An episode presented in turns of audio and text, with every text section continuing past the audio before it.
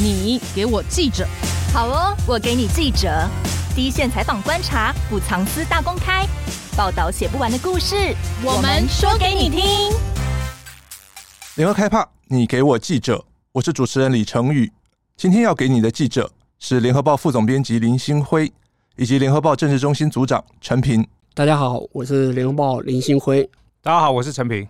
前一阵子，对总统大卫还没有死心的郭董郭台铭重回江湖，到南部拜访国民党籍的参选立委，这才让我比较有意识到，二零二四不止总统大选，其实还有立委选战。想先请教两位，蓝绿白目前的提名进度大致是如何？嗯，我们现在可以看到，就是民进党跟国民党其实大致来说，提名绝大多数优势选区或是。呃，稍微本来就有培养人才的选区，大概也都接近而完成了。那在如果看民众党的话，民众党当然大概前前一阵就跟国民党呛瞎了吧？反正就是他们说好，那我们就尽量提名嘛，哈，因为觉得大家也没什么好谈的，就尽量提名。但是民，我们先看民众党，他虽然说要尽量提名啊。比较令人好奇的是啊，他去哪边找这么多人让他提名？因为因为基本上今天不是说我今天有知名度或是什么，我有财力我就会愿意选。因为很多人会被投入选战，但要评估我选都选不上啊。嗯，那我如果假设我有知名度，我是高知名度的人士，我今天挂着你的民众党的这个旗子出来选。如果落选了，从此我就标榜是柯文哲的人，但是我又没选上立委，我这是何苦呢？以后做任何事，人家都都会先用颜色去标签你，就很难在江湖上行走。那我今天是有钱人，不是人人都是郭台铭这么有钱啊，反正钱就这样，好像不当钱用啊。就选那要赢嘛，如果我评估我选不赢，那我出来捣这个蛋干嘛？又得罪了未来可能会比如说执政的人，既得利益者，那我这是何苦呢？嗯、所以当然以我们现在民众党，民众党基本上。讲是这样讲啊，尽量提名，但是我们都很好奇啊，他到底还能提多少人啊？国民党的部分，国民党现在就是有几个选区是比较特殊的哈，包括中正万华，因为之前他们的初选好像有一些纷争啊，说什么可能这个有瑕疵啊啊，所以现在就那个初选现在要搁置在那里，而且加上有这个所谓的无党籍啊的虞美人突然横空出世啊，在中正万华这边杀出来啊。那虞美人因为挟着高知名度，尤其他中间选民的婆妈票是非常可怕的。虞美人以他这种讲话的能力、表达能力，他如果去扫市场啊，那应该是空所向无敌。对，那个市场的婆妈大概都贴贴上去爆了，因为他很会跟他们搏这种东西。国民党对国民党来说，你今天如果真正把市议员找出来打了一仗，你能讨到便宜吗？会不会最后让民进党占了这个便宜？那这恐怕也是国民党在思考的一个问题，因为你如果不能赢，你就变成最佳导弹者，这对国民党来说是好好事嘛？另外就是台中的第一选区，现在民众党推了这个蔡壁如出来，之前在推之前，其实我们就有做过报道了。国民党的地方党部一直觉得这个地方是一个蓝白河很好的试金点，那因为他们基本上国民党也找不到一个强棒。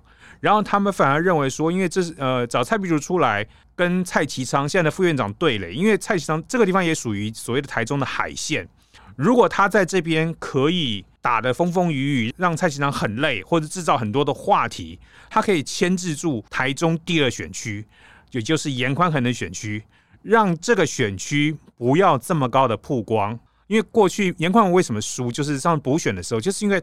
太受关注，所以让让很多游子啊什么都回到台中，让造成那样的气氛。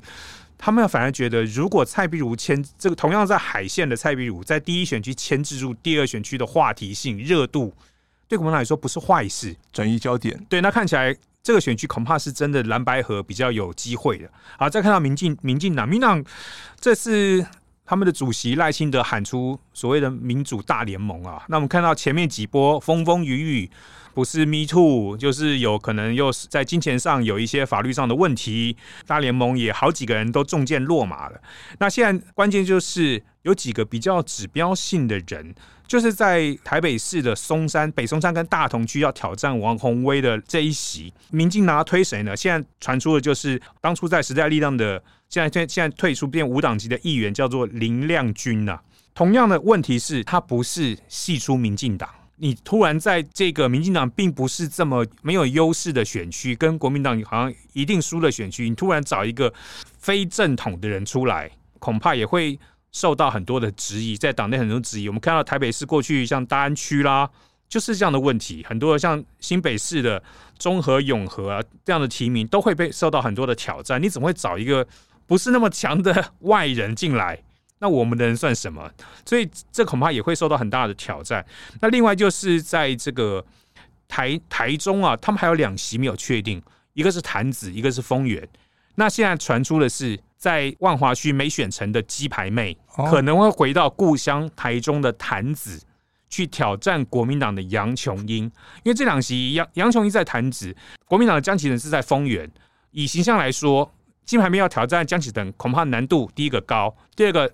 你鸡排妹本身自己是弹子人，而且在四年前的立委选战的时候，呃，当时洪慈庸是败给了这个杨琼英，杨琼英复仇成功，在那个过程当中呢，鸡排妹也是曾经去帮洪慈庸扫街拜票，所以他们其实一定很好的互动。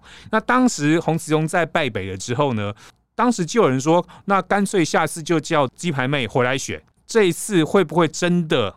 让鸡排妹去挑战杨琼英这个老将，政坛老将，势必也会引发话题。提到提名策略，就必须跟这个我们立法院到底有几个席次这个概念是有相关的。那快速的讲一下，就是我们的立法院总共要选一百一十三席嘛，哈，是。最大最大宗的就是七十三席的区域立委，然后六席是原住民籍的立委，另外三十四席是不分区立委。各党的重兵当然就是先布局在这个七十三席的区域立委。民进党的立场当然他是希望能够持续。呃，维持这一届跟上一届一样，他们一个党就可以在国会拥有过半的优势，因为他们彻彻底底的尝到了甜头。只要在国会多数的话，除了我不能把女生变成男生之外，基本上国会爱干嘛就干嘛，这就是完全执政权力一个很甜蜜的滋味。但是。民进党也发现了，就是说他们这一次要单凭自己的力量就过半很困难，所以才会有赖清德提所谓的民主大联盟这个概念出来，就是找不是民进党的正科班出身的，但是他在立场上，呃，是跟呃绿营走的比较近的。呃，像刚刚提到、几个像鸡排妹啦，还有其他的人，就是这个概念产生。所以可以知道的是，民进党其实对明年的国会选举，他们不像总统那么乐观。呃，现在看起来赖清德因为三角都的关系，所以他暂时的蛮安稳的。但是国会这一块就有很多的变数，他们甚至有很多选区还是呃找不到人。第二，再加上呃执政的包袱。做了太久了，做了七八年。其实台湾的人民已经很习惯八年就换人换党做看看了，所以他们的压力很大。那对国民党本来是一次很好重新掌握国会半数一个很好的优势，所以去年十二月哎十一月的那个地方选举选完，他们大胜，他们马上就喊出说，尤其是在双北跟桃园，几乎人人都想要跳进来，呃。呃，争取呃选绿委，因为他们认为看到了那个胜利的曙光。可是随着国民党这半年也没做出什么亮眼的成绩出来，然后他们那个最强的母鸡，呃，越来越不像一只母鸡，甚至还要去找柯文哲或是郭董这样的人去请他们来帮忙。国民党现在也发现了说，哎，他自己可能也有点问题，他他。要单独过半的话，确实是也有很大的困难。现在最好看，这一次之所以这么好看，就是因为有柯文哲的那民众党嘛，对不对？是。然后又加上柯文哲，现在看起来他就是要选总统啊，所以就是说，那这会产生什么影响呢？本来啊，像这种第三党啊，哦，区立委选举都是一对一嘛。那只有第一名才能当选立委，嗯，你第二高票、第三高票都没，都就是落榜。你只有最高的那个人，所以这是第三党在区域立委选举，他很难跟两个主要政党去竞争的最主要的原因。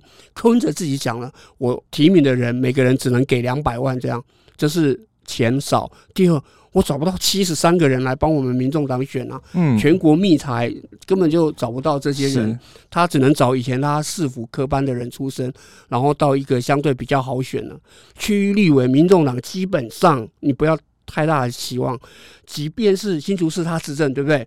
然后现在还有金门也是他执政嘛。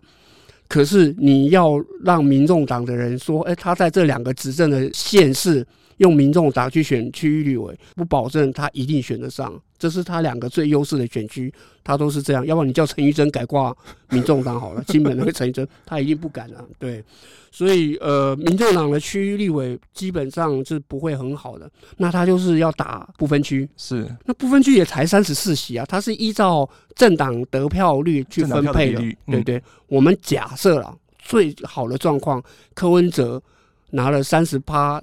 哦，就是三十几趴的票，全部一票不不差的移转给民众党好了，就是我一票投柯文哲，我一票投呃那个什么民众党，他 even 是这样，就是分到三十三趴的，他也才十一二席耶，所以总共十一二席占一百一十三席的席次里面，他其实不到一成呢，有没有办法发挥政治影响力？显然是不够的，所以说。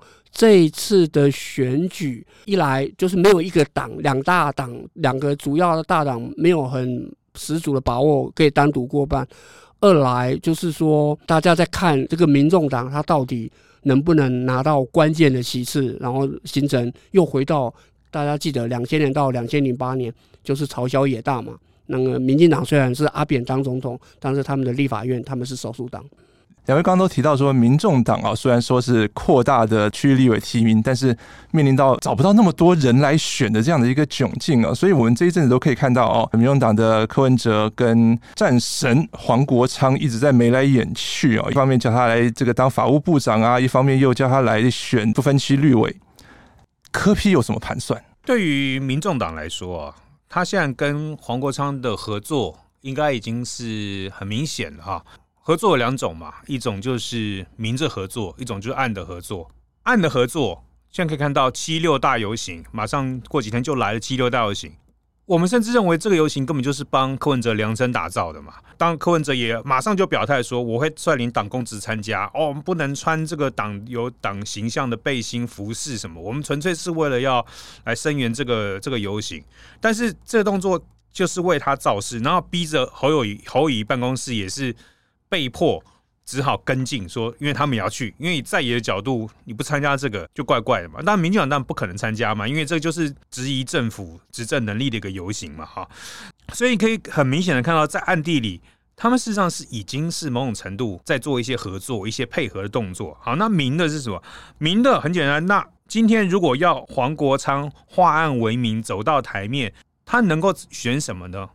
第一个，他能选副总统；第二个，他能选。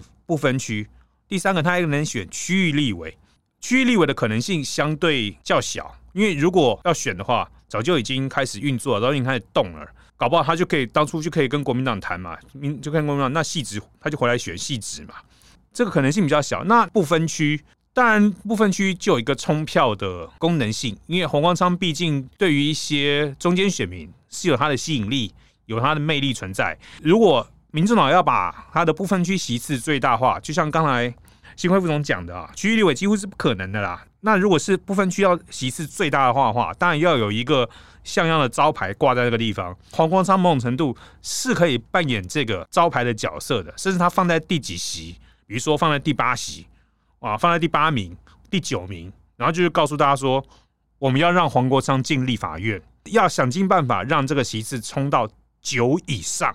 对民进党来说，就是很大的进步了。虽然柯文哲自己说八席，至少八席才及格了，没没算输了。但是那如果能够放到第八、第九名，是不是代表靠着黄国昌过他们基本自己心中的那个标准啊，那个门槛？那另外就是副总统，那当然黄国昌话题性十足啊，而且辩才无碍。他现在给大家塑造的形象，就是对于这种政治上一些歪歌的事情，或是政治上不透明的事情。他就是勇敢的去挑战，勇敢的去揭发。如果他选副总统，事实上对柯文哲来说不是什么扣分的事情，甚至还有加分的可能性。而且，如果相较于另外两组人马拿出的对那个副总统的搭档又不是这么呃优质的话，或是这么梦幻的话，那黄国昌的加分就更大了。如果这些都没有，那可以做什么呢？政策发动机啊，因为黄国昌他是教授，然后他又是。当过立法委员，事实上他对一些的事情是有想法的好。那不要光说什么，就光说他对法司法方面，他一定有很多想法。蔡总统开了司法改革会，开了这么多年，一直很多事没有推动。那黄国昌是不是可以帮他草拟一个如何改善台湾司法的一个计划、一个政策，让柯 P 出出去大书特书，甚至就柯 P 之前也说了嘛，可能会请黄可以请黄国昌当法务部长，这个都是选后是不是有可能？从选前的政策拟定者到选后。执行者是不是都有可能？我觉得这就是现在柯 P 可以做很多多方面的思考。柯文哲找黄国昌合作这个事情，就可以呃验证了柯文哲呃最近一直在吐苦水的事情，就是我要找呃可以战。而且可以胜的立委的人才真的很难找，这样。可是你想想看哦，黄国昌跟柯文哲站在一起，其实他是一个非常荒谬，而且是呃可笑的一个政治。怎么说荒谬？对，很荒谬。黄国昌大家都知道啊，太阳花学运对不对？除了林飞凡，然后就是陈伟霆，呃，陈伟霆。然后再来就是黄国昌嘛，黄国昌也是因为太阳花学运奠定了他在呃这个社会的一个声望跟名望。那太阳花学运的诉求。读者也很清楚啊，基本上他是反马，反然后反马英九，嗯、对，反服贸也反马英九。他在呃两岸政策的路线上是太过于亲中。现在柯文哲为了要让他的民众党在明年的立委选举能够席次极大化，他找上了黄国昌。基本上这两个人在呃政治理念上其实是并不相同的。所以当柯文哲那天。在问说：“哎，你怎么又主张重启服贸的时候？因为太阳花学运的时候，你那个时候还是外科医师主任啊，你跑到了现场啊，你坐在下面了啊，然后听学生们在那边演讲，你在呃行动上是支持学生的啊，防马的这样。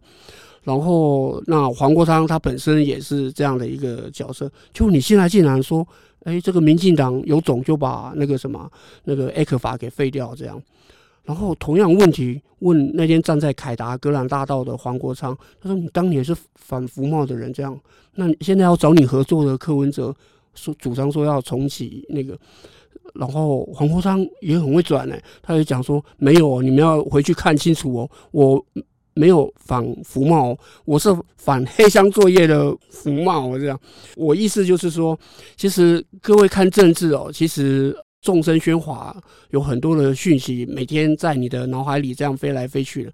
可是冷静的去看一下，然后再对比过去这些人曾经讲过的话、出现过的画面，你就会觉得这个政治的现象就是这么的好玩。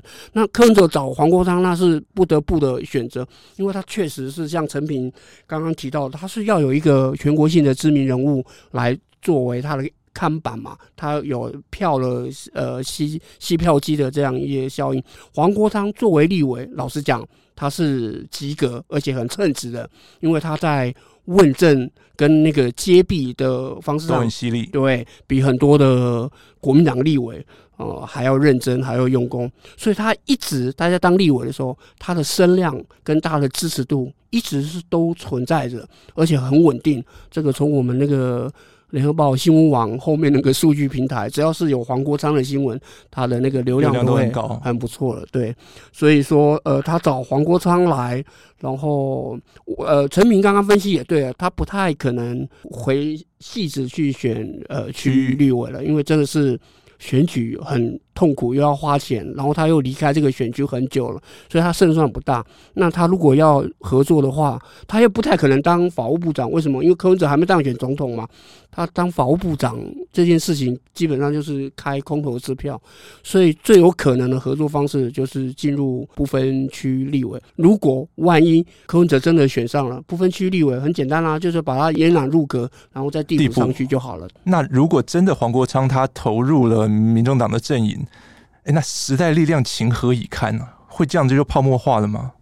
时代力量这几年呢、哦，在好最近这这一两个月要选举了，恐怕另当别论了。那之前他们一直在一些很多的发言上面，都一直在附和着民进党，那个存在感几乎已经消失了啊。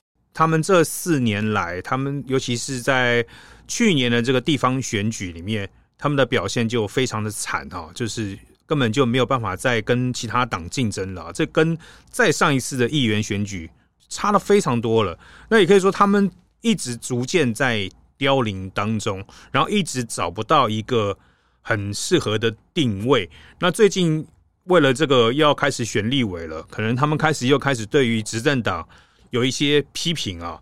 但是我觉得恐怕已经晚了啦，已经难了啦。刻板印象，它就是附和大绿的小绿。慢慢的，大家对他们在脑海里面已经慢慢淡忘这个政党了，所以你说他还能够靠这个不分区的政党票能够抢下多少席，恐怕是打一个问号。现在几个政党支持度的民调嘛，有跨过那个百分之五这个门槛的选票，现在就是三党实力都一直在这个五趴上下升幅，小党泡沫化那是它必然的趋势。这个政党就跟。企业跟组织一样，你不培育人才，然后你不去经营人才，然后你不去染才的话，它也许刚出来的时候，这个产品非常的新鲜，很新颖，呃，很多观众就认为说，好吧，我这次就帮你一把，哦，让你跨过百分之五，让你在立法院有三个席次这样。可是，如果你这四年都没有做这种投资人才的工作的话，那四年之后，选民就会把选票收回来了。嗯，他就会继续去。如果又有所谓的第三党的话，他就会去支持另外一个新的第三党，比如说柯文哲这个呃领导的民众党啊，他们就会有多了一个选项。所以实力如果没有意外的话，基本上就是会步上。我们前面看过那好几个小党的后尘一样，就是泡沫化。所以我要提前的预测，柯文哲在明年如果没有选上总统，但是他的立委因为不分区有个八九席，一样，四年后如果他培养不出第二个柯文哲出来的话，四年后他也会被泡沫化。那是你不得不接受的政治现实，因为台湾现在的立委选制，就是我刚刚提到，它就是一个小选区制，它就是只能选一席，所以我是不断的在写文章，就要呼吁说，如果柯文哲真的认为他不是每次骂民进党都公开场合就直接讲三字经吗？然后直接就这样开吗？如果你那么讨厌民进党，而且也认为民进党真的不换不行的话。那他真的要真心思考，他目前采取的方式，就是跟大家一起对干，大家一起来冲选票的方式，是不是正确的方式？想他的智商那么高，我想应该还有一两个月，他可以再去思考这个事情了。行为副总，行为副总是看 看尽了亲民党的兴衰。那个亲民党之所以他活了两届，那两届当然呃。第一次是因为有宋楚瑜的光环，是。可是之后他还可以苟延残喘，是因为我就刚刚讲了，拜多数选区制才可以让他维持有三十几席、四十几席，活到今天这个选举。单一选区的话，对，单一选区他就是必死无疑啊！这不，这是一定的一个政治现实。好，因为我们节目是有那个录音存证的，选完之后再过四年来验证一下新辉副总的预言。前提是他总统没有选上啊。啊，说到这个，如果真的明年的立委选战三党不过半的话，那如果再搭配，不管是呃赖清德，或者是我们说侯友宜，或者是说柯文哲某一位当选到总统的话，会有什么样的排列组合跟日后的这样的政治攻防？这个这个三党不过半，这个我有经历过哈，两千到两千零八年，对对对对，现在是这样子哦，三党不过，明年的三党不过半的情形一定不会像呃陈水扁执政的那八年一样，完全不一样。为什么呢？因为老实讲，我们假设是第一种情形是国民党加民众党过半。嗯，好，然后赖清德他赢了总统选举，就是民进党在中央执政，只是国会他是少数党。假设是这种情况的话，民众党有没有办法像当年的国青这样的一个充分的合作，当年国青的合作，至少在重大的人事案跟政策上，他们是雷同的法案呢。比如说，在正副院长的呃支持，他们就不会分裂投票嘛。第一次的正副院长亲民党就让出来，就说我全部都支持你国民党了。可是到了第二次的时候，他们仍然是呃合作的嘛。那副院长他们就国民党就让给呃亲民党去当副院长。所以，即便是出现第一种状况。国民党跟民众党能不能在立法院百分之百的充分合作？我认为是一个很大的问号。嗯、我们又假设国民党非常痛恨的黄国昌是在因为不分区进入立法院，最好能合作了，不要打架就不错了。那这样的话，虽然。呃，民进党在国会是脆弱多数，但是因为国跟民众党没有办法密切的合作，赖清德执政虽然会很辛苦，但基本上不会有很大的挑战。因为呃，民进党即便是虽然八年的执政有很大的包袱，但他的区，就是他的立委总席是不会掉得太难看，他维持仍然会维持一定的一个政治能量。第二个。如果是柯文哲他的民众党，他选择去跟赖清德这个民进党合作的话，这样组成一个多数过半的政党，对多数政党的话，柯文哲就要自己去评估了。我在选前，我用了那么大的力气，然后想要把你拉下来，他反对用下架这个字，但是他要把民进党拉下嘛，然后可是选后。你马上立场转变，你去跟民进党合作，那些今年投你票，希望你把民进党拉下来的选民，四年后会不会再支持你？可选民都是健忘的，选选民不会健忘的，选民选民把新仇旧恨都会记得很清楚。所以第二个情形对民众党来说，它就像在高空走钢索一样，它是有充满的一个政治的风险。第三种，民众党说我要。走自己路，我不被蓝绿绑架。不好意思哦，我在讲过八九席在立法院，你连发挥那个跷跷板杠杆的那个力道都没有，因为你你的席次太微弱了，所以他连关键的第三党这个角色，他扮演都不见得会扮演的非常的好。行为副总这个角度是从赖清德当选的角度来看这个事，当然好，现在当然看民调，各方民调，赖清德一直都是保持领先，但是一一旦。蓝白之间发生了任何的弃保啊，或是下架民进党的这样的声音力量太大了，选民自动弃保，嗯，谁赢谁输，那又是另外一回事了。假设柯文哲当选了，那柯文哲在选前他已经很清楚，他已经喊出所谓的大联合政府嘛，他也知道，我如果柯文哲不小心选上了，我根本没有办法去掌握国会的优势嘛，是，那我就必须要跟其他的政党做结合，因为是拉下民进党。所以结合的最大的主要对象，当然就是国民党。以现在这样的席席次看起来，因为国民党这次他们冲刺的目标是四十八席，嘴巴喊要过半了，他们心里的盘算冲刺目标是四十八。如果能够达到四十八，他们就觉得这一场立委没有输了，没有输了哈。那加上柯文哲自己给自己的标准是八席啊，那这样加起来就是五十六，五十六是还不到过半哦。还差一席哦，嗯、还差一席哦。那这一席可能是谁呢？高金素梅哦，他就过半了。好，那当然这个是这各方的合纵联合，我们就不知就因为没有选出来，都是预测嘛哈。是。那所以好，这三股势力会不会结合，就是一个选项了哈。那我们讲，如果说侯友谊现在在这个小刀出鞘之后啊，突然之之间这个冲起来了，从谷底反弹了，然后最后逼着下架民进党的力量。往侯友宜这边集中了，好，侯友宜选上了，因为我们刚刚讲国民党他们的期待是冲四十八，也没有过半嘛。那以后要怎么样协助这个侯总统来遂行执政呢？当然是选项又是民众党。我之前也跟侯振宇他们谈过，你要怎么去应对柯文哲这个大联合政府？要怎么样去？当然那是侯友宜状况还没那么差的时候了，要怎么样去跟他们谈谈所谓的整合？很简单啊，释出几个内阁部长给他们嘛。比如说柯文哲，你觉得你在一届，你还是教授，台大教授，你享有盛誉，你很有影响力啊？卫副部长你推荐呢？我就给你推荐，你说谁我就是给，就是谁啊？黄珊珊干过台北市副市长，如果连基隆市长林佑昌都可以担任内政部长，黄珊珊以一个台北市现任副市长的身份来担任内政部长，不为过啊？我就交给你，交给你柯文哲，这样子我就换取你在立法院要配合我。那我们两我们两股势力结合起来，我们就可以决定了政策的走向啊！甚至说，因为你现在你现在民众党可能在一些法案上，你想要过你想要的法案，你过不了，因为你只有八席、九席、十席、十一席不过不了。好啊，那既然我们都已经大联合了，没关系，你想要什么法案，你现在就列出来，你列几个重要的，你一定要的法案，到时候我就要求国民党团配合你，前提就是我其他要的你都要支持我啊。那所以我觉得这就是在不是赖清德，如果如果不是赖清德当选的状况之下，可能的一种方向。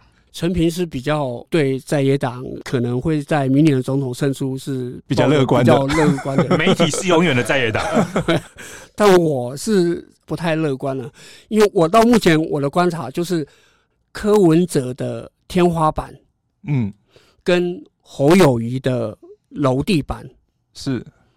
独自各自哦，绝对不会大于赖清德的铁板。柯文哲的天花板就是，我认为他的天花板就是三十五、三十六而已。总统选举为什么第三党就是我们想象中的没有办法在台湾有这样的一个空间？哎，大家不要忘了我们的投票行为啊，我们投票还是不能通讯投票。是我跟你讲，这是我从我女儿。跟他谈论选举的时候，在一次开车载他去学校读书。行为副总的女儿现在是大学生，对对，是现在是大学生。我就问他说：“为什么柯文哲在你们这一群年轻人当中这么有呃魅力？”这样对啊，我也很好奇。对，他就说：“我们都是 YT 世代啊。”光看 YT，我们就知道这三个人哪一个人最有趣。一就是柯文哲讲话很有趣，他那个搔头的动作，他们都觉得好好玩，因为听他讲话会想笑。这样，嗯。第二，他是医学系毕业生嘛，他一定很聪明。他说年轻人都喜欢聪明的人，即便是他是这么不聪明。但是我的女儿最后讲一句话，她说：“爸，你放心好了，年轻人喜欢或是支持的那个人，通常是不会当选的。”因为投票行为这件事情，对年轻人来讲，它是一种很老的事情呢、啊。就是好像是一种很没有办法，像父母亲呃要到菜市场去买菜，然后张罗这样的一个行为。他觉得说，哎，我只是很，我们只是很喜欢他，但是那一天星期六要我进去投票所去投柯文哲。这个事情绝对没有你们这群五十岁以上的老人们这么热心，这样对对对，来的稳定。所以说，你等着我观察好了，年轻人支持的那个人，通常是不会当选的。这个事情后来我验证到最近的美丽岛或是 TVBS 公布的民调，柯文哲的民调之所以会在二，然后 TVBS 是因为他到第一了，对不对？他确实是在四十岁到二十。几岁的这个年龄层是远远的赢过这两个人，可是，一旦进入到五十岁阶层的时候，他就掉到第三了。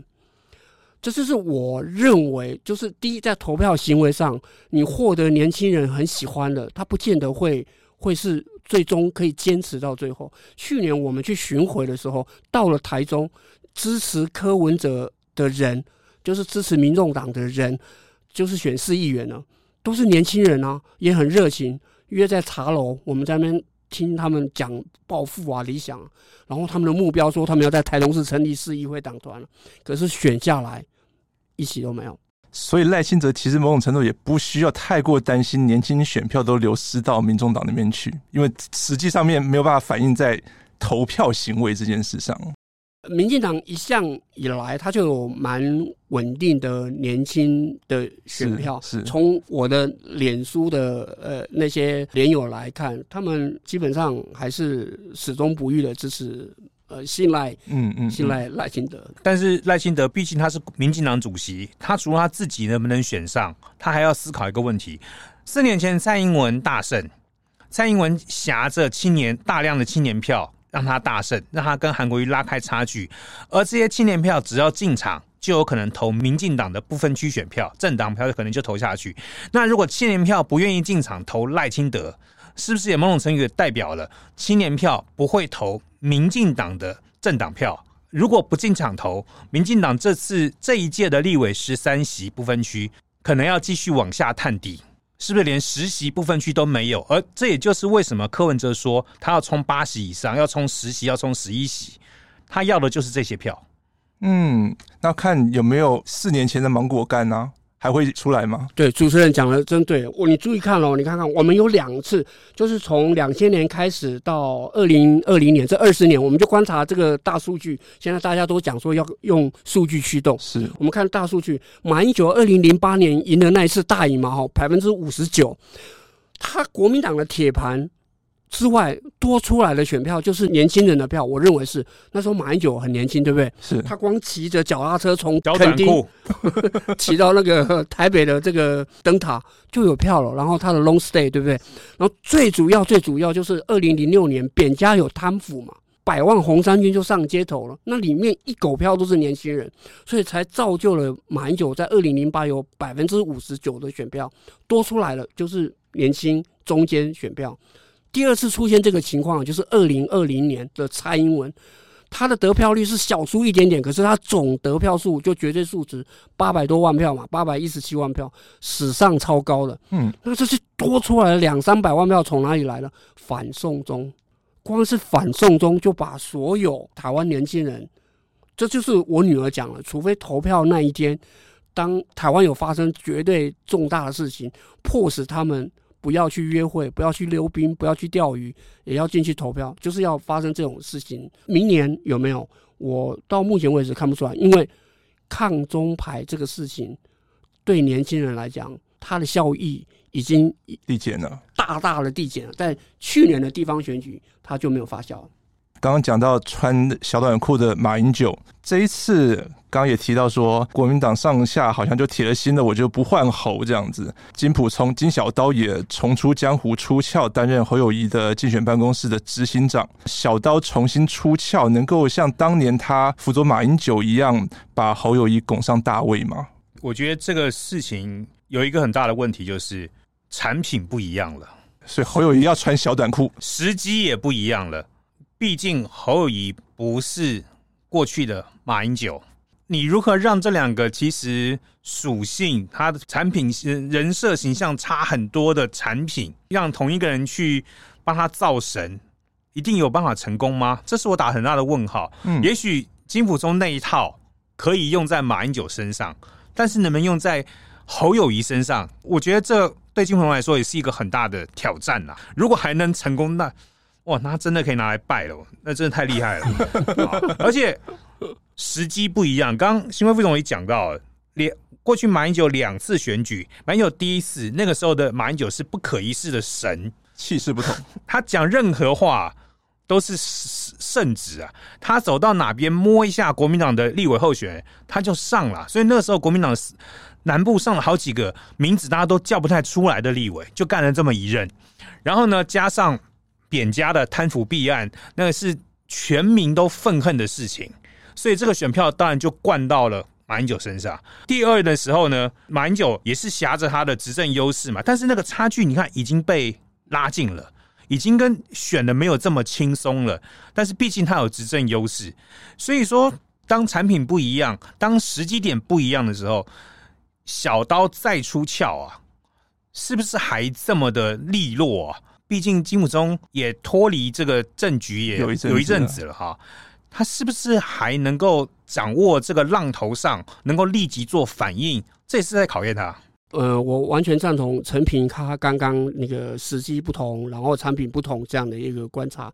新闻跑出来，就是侯友宜决定找金溥聪来帮他选举这件事情出来之后，我就在脸书就随便写了简单的呃呃三个观点。第一个观点就是金溥聪自从他装第二次装心脏支架之后，他其实就跟马英九已经渐行渐远了。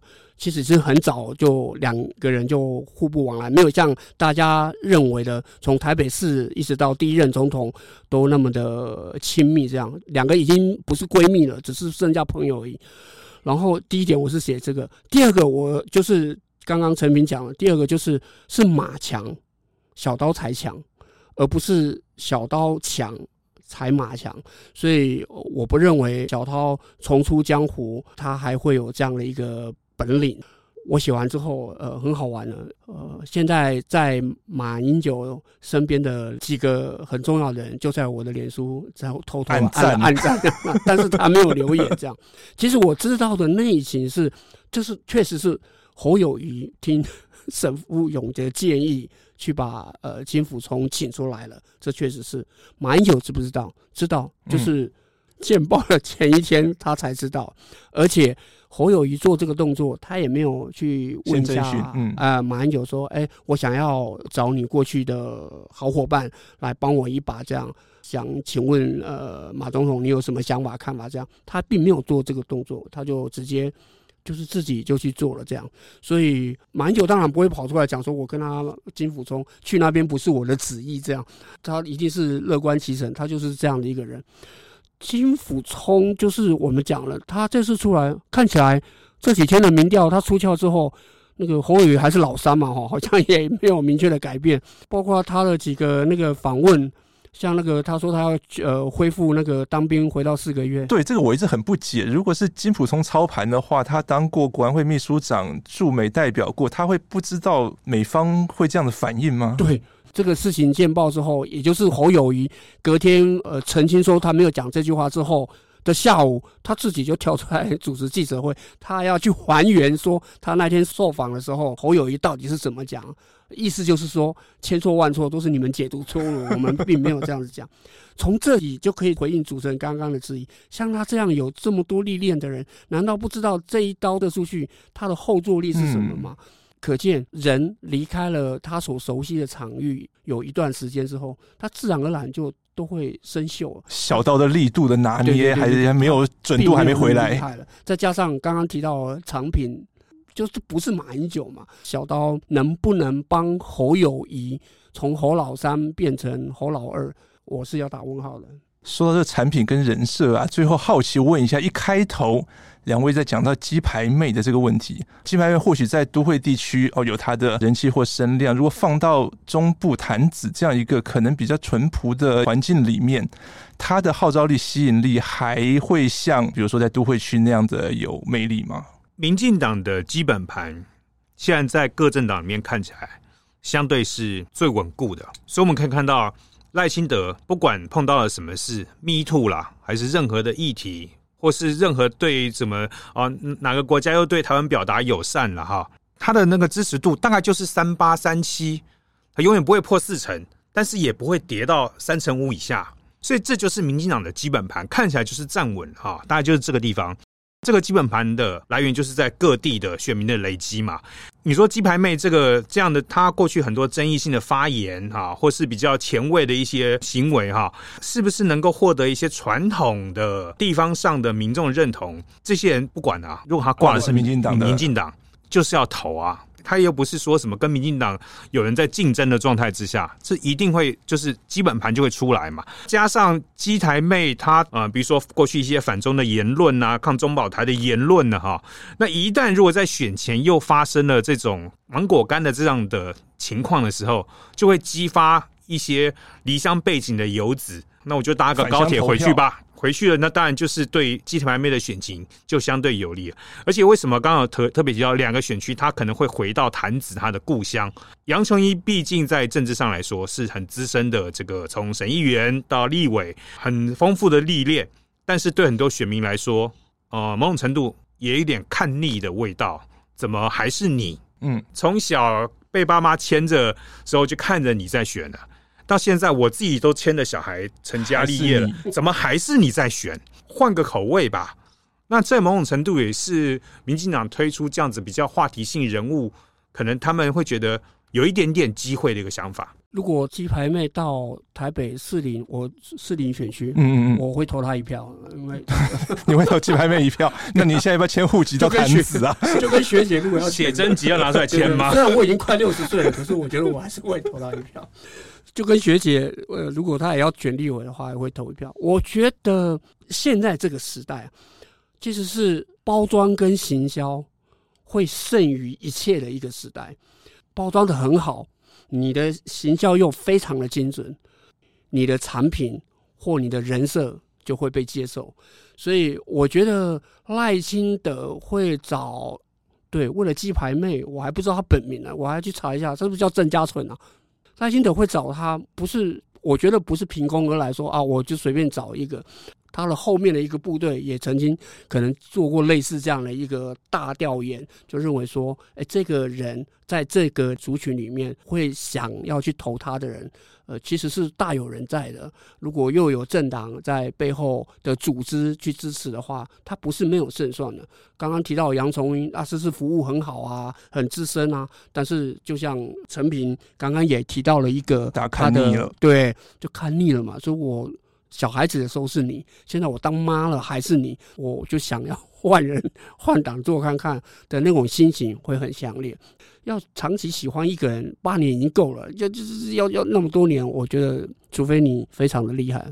选战瞬息万变，请继续锁定联合开怕。你给我记着，今天谢谢新辉副总跟陈明组长来跟我们分析立委选战，也谢谢听众朋友陪我们到最后，谢谢大家，谢谢听众朋友。更多精彩的报道，请搜寻 VIP 大 U 点 com 联合报数位版，邀请您订阅支持。